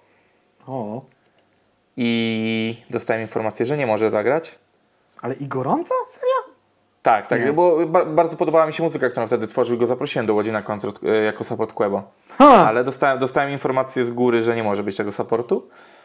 E, i miał być supportem Mesa na trasie Rapper Sampler Tour. Hmm. Tak, bo w ogóle MES, on tam też wysyłał różne swoje demówki do, do, do różnych wytwórni, że tam MES właśnie odpisał, czy się odezwał, że spoko i coś tam on miał być walką, czy miał nie być. Tam była jakaś historia, kiedyś wywiad z Igorąco zrobiłem, ale, no, ale to było tak dawno temu, że gdy, nie pamiętam Gdyby wyszły, tego, wiesz, gdyby wyszły te konotacje aktualne, wiesz, z TVP e, 3, nie, no teraz, które sorry, mieć ale... jakąś konotację wcześniejszą, no to myślę, że Piotr w życiu by się nie zgodził na to, no nie? A czy generalnie, kiedy ja jeszcze nagrywałem, bo też y, tą, tą setkę, to po prostu i gorąco nie było coś poprosił, mówię, okej, okay, dobra, mogę to zrobić, w sensie, hmm. bo bo znałem go z tej pracy w WTEK-u, potem w tym TVP3, ale ja obserwuję go na Instagramie i to, co wróć na Instagramie, na Twitterze i teraz jednak e, krótka piłka, moi drodzy. Pracujecie w TVP3, to musicie grać do tej samej bramki, do której gra PiS. Nie ma, nie ma innej opcji. No? Dobra. E, ostatnia rzecz. E, komentarz po, ponownie od tyrana e, jedynego prawdziwego, czyli pewnego... No! Naprawdę? Ty jeszcze jeden znalazłeś? No tak, no bo on tutaj dalej odpowiedział, że czeka na podcast o rapie i klipach rapowych promowanych przez telewizję publiczną na początku lat 90., kiedy e, stawiali na programy dla ludzi młodych, a nie na tureckie telenowele dla pisiorów. Oczywiście super byłoby coś takiego zrobić. Mam wrażenie, że to nie w naszym podcaście. W sensie takim, że są ludzie, którzy digują e, stare rzeczy bardziej i tak dalej, bardziej się na tym znają. Myślę, że my moglibyśmy tutaj popełnić dużo fałks, pałksów różnej maści, więc oszczędzimy Wam tego blamażu. To by wymagało albo dużego digowania i szczerze mówiąc, już mówiłem, że bibliografia w polskim rapie, czyli książki w polskim rapie są żenujące. Chuj wie skąd wziąć takie informacje. Raczej by trzeba po prostu albo to pamiętać, albo pogadać z kimś, kto w tamtych czasach miał tyle lat, co my teraz. Bo ja nie mogę pamiętać, jakie były programy w 95 roku w telewizji, bo oglądałem wtedy Scooby-Doo na dwójce w, w sobotę, no nie? Przed obiadem, więc tyle wiem. Dobrze, e, także na, dzisiejsze hasło kolejne komiksowe, niechaj, znaczy animowane będzie Scooby-Doo. W- było Where are you? E, teraz będzie Scooby-Doo, na pewno nie u Leroya w dyskografii. Dobrze, Yeah. uciekamy, dziękuję Wam za dziewiąty odcinek podcastu, czekajcie na nowe rzeczy, śledźcie nas wszędzie, gdzie się da, żebyście nie przegapiali nowych rzeczy, bo być może w przeciągu najbliższych kilku odcinków pojawi się gość raper i gość nie raper, więc warto, naprawdę warto, uwierzcie mi. Będzie się E, działo. Tak jest, także e, do zobaczenia, do usłyszenia. Na razie. Pa, pa.